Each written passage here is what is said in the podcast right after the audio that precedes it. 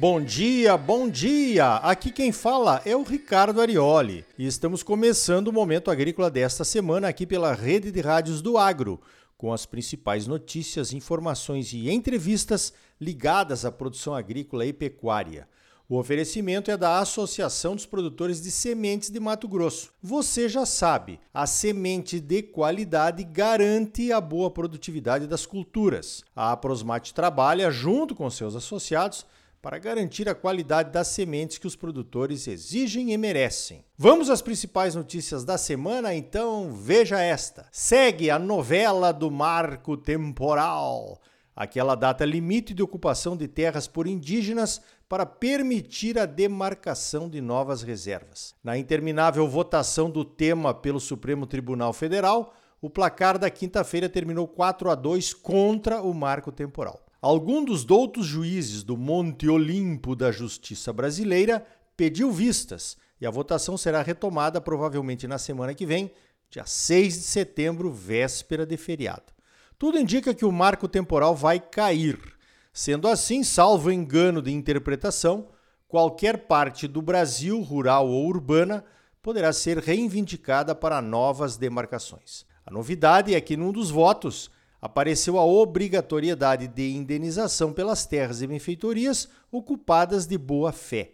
Isso transformaria a atual expropriação, que é a perda de tudo, em desapropriação, que é uma promessa de pagamento com recursos do Tesouro Nacional.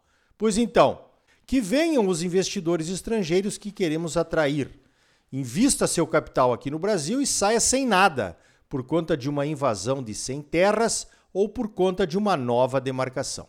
E ainda leve junto a reputação de mau elemento, pois comprou algo que não deveria lhe pertencer, já que estava reservado para no futuro fazermos justiça social. é legal poder fazer justiça social com o dinheiro dos outros, né? Eu me sinto o próprio Robin Hood. Outra das notícias impactantes para o agro nesta semana foi a compra de 16 frigoríficos da empresa Marfrig pela concorrente Minerva. O negócio foi anunciado por 7 bilhões e meio de reais. Esse é o segundo maior negócio entre frigoríficos no Brasil. Só perde para a compra do frigorífico Bertin pela JBS em 2009. O Marfrig diz que vendeu, pois pretende investir em alimentos processados e diminuir bastante o seu endividamento. Recentemente, o Marfrig entrou como controlador na BRF que é especialista em aves e suínos. O Minerva diz que comprou pois o negócio foi bom.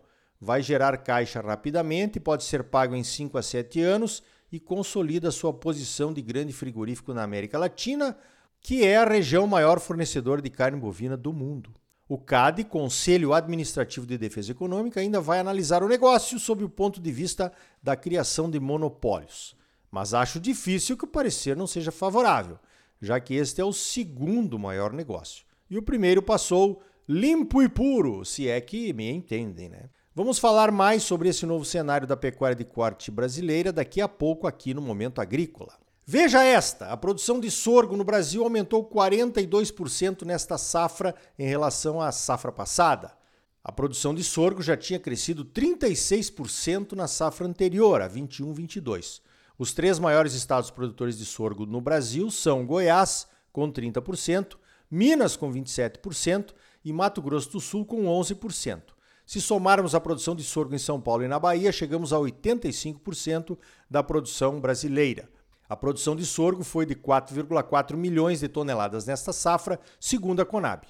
O sorgo é um ótimo substituto para o milho na ração animal para a produção de carnes, ovos e leite. O sorgo tem uma necessidade menor de água em relação ao milho, então pode ser plantado na segunda safra depois que a janela para o plantio do milho já passou. A produtividade média do sorgo nos três principais estados produtores está em torno de 60 sacas por hectare, mas é possível atingir 80 e até 100 sacas de sorgo por hectare utilizando boas tecnologias.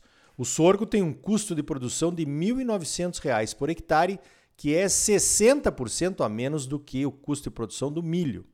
O sorgo também pode substituir o milho na produção de etanol. Com a explosão das novas usinas de etanol de milho e o aumento das exportações do milho, o sorgo deverá ser uma cultura de maior interesse nos próximos anos em várias regiões do Brasil. O Brasil está tentando abrir o mercado chinês para o nosso sorgo. O Ministério da Agricultura anunciou nesta semana que as negociações para as exportações de sorgo e de gergelim para a China estão avançadas. A China é o maior importador de sorgo do mundo. Os chineses importaram 830 mil toneladas de sorgo em 2019. A exportação traz a possibilidade de vender os produtos no mercado futuro. Isso significa poder travar os custos de produção antes de plantar, saber quanto vai ser o valor do produto na hora da colheita. As exportações ajudam no abastecimento do mercado interno, pois estimulam a produção. A produção de sorgo ultrapassou a produção de feijões no Brasil. Não existe uma relação direta entre os dois cultivos, pois o feijão é para consumo humano e o sorgo para consumo animal. As duas culturas não competem por área, pois o feijão tem um alto valor agregado em comparação com o sorgo e boa parte do feijão é produzido em áreas irrigadas. Irrigar sorgo não faz sentido por conta do alto custo da irrigação no Brasil e do preço do sorgo, que geralmente é 70% do preço do milho. Mas, a título de comparação, achei interessante. A produção brasileira dos principais feijões, o carioca e o preto, acontece em três safras ao longo do ano em todos os estados brasileiros. O maior produtor é o Paraná, seguido de Minas Gerais, Bahia, Goiás e São Paulo. O volume produzido está em torno de 3 milhões de toneladas de feijões. O IBGE mostra que o consumo de feijão no Brasil vem caindo. O preto e o rajado tinham um consumo de quase 8 quilos por habitante por ano em 2002. Em 2018 tinha caído para metade, 4 quilos. O Ministério da Saúde mostra que entre 2011 e 2021 o número de adultos que consomem feijão em cinco dias da semana ou mais caiu quase 8%. A produção de feijões para exportação, um mercado que pode crescer bastante no Brasil, tem uma característica interessante. A Índia é um grande consumidor de feijões e um mercado promissor. O clima na Índia é classificado como de monções, que são ventos que trazem chuvas sazonais ao longo do ano. Quando as chuvas são insuficientes e a produção indiana de feijões e pulses cai, nós temos tempo de tomar a decisão de plantio dos feijões e pulses aqui no Brasil para atender o mercado indiano. Ou seja, podemos produzir já sabendo que a Índia colheu pouco e vai precisar importar. Com certeza, precisamos aproveitar melhor essas oportunidades. Assim como acontecia com o sorgo e com o milho antes das exportações e do etanol, os feijões não têm mercado futuro. Os produtores precisam plantar primeiro para saber se o preço de venda será remunerador somente depois da colheita.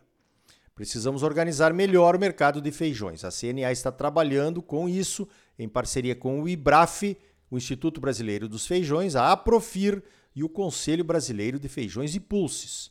Falando em Índia e nas monções, as previsões indicam monções mais fracas na próxima temporada, o que significa menos chuvas. Então podemos ter boas oportunidades pela frente, principalmente no açúcar, nos feijões e até na soja não transgênica. A Índia é um fornecedor de soja não transgênica para o mercado europeu. Se chover menos, a produção de soja diminui por lá e os compradores virão se abastecer aqui no Brasil. Por falar em soja não transgênica ou convencional, o Instituto Soja Livre participou de um evento chamado Green Rio, no Rio de Janeiro, no final desta semana. O Green Rio é uma plataforma de negócios entre o Brasil e a Alemanha, voltado para a economia verde.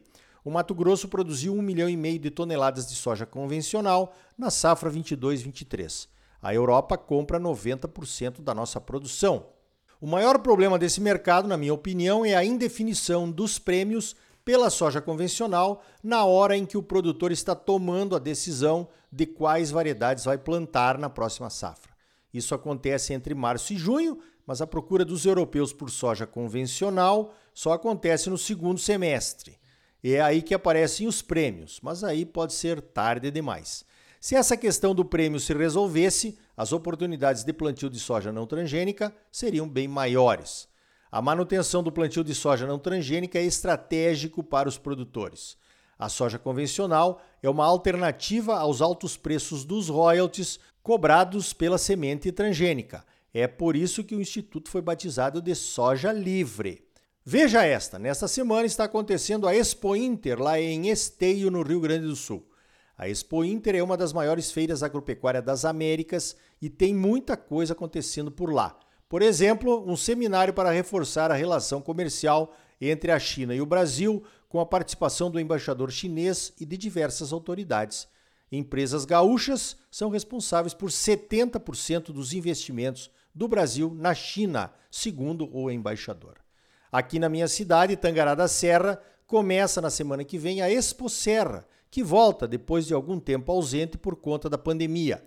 A Expo Serra, diferente das feiras exclusivas para negócios, agrega também um grande rodeio e muitos shows. É a hora de levar o cidadão urbano para o Parque de Exposições do Sindicato Rural para curtir o modo de vida rural e se sentir incluído nele. Na área de negócios, a novidade será a presença do cartório do segundo ofício com um stand dentro do parque. A ideia é facilitar as compras registrando os contratos ali mesmo. Daqui a pouco vamos falar aqui no Momento Agrícola da modernização dos cartórios no Brasil. Essa participação na Expo Serra é um bom sinal de que as coisas estão mudando.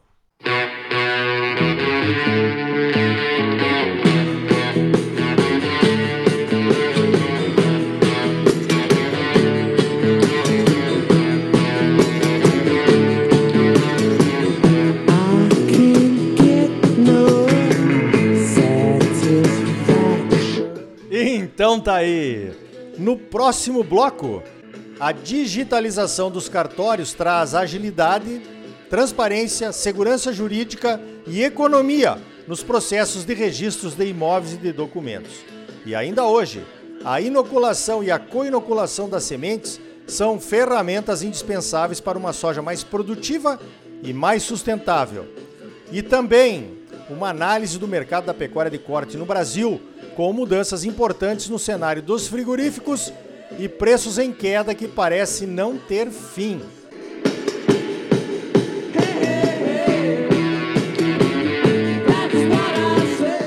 E aí, tá bom ou não tá? É claro que tá bom. Você só merece o melhor. Então não saia daí, voltamos em seguida com mais momento agrícola para você, num oferecimento da Associação dos Produtores de Sementes de Mato Grosso. A Prosmate trabalha junto com seus associados para garantir a qualidade das sementes que os produtores exigem e merecem. Voltamos já com mais momento agrícola sempre surpreendendo você. Hey, hey.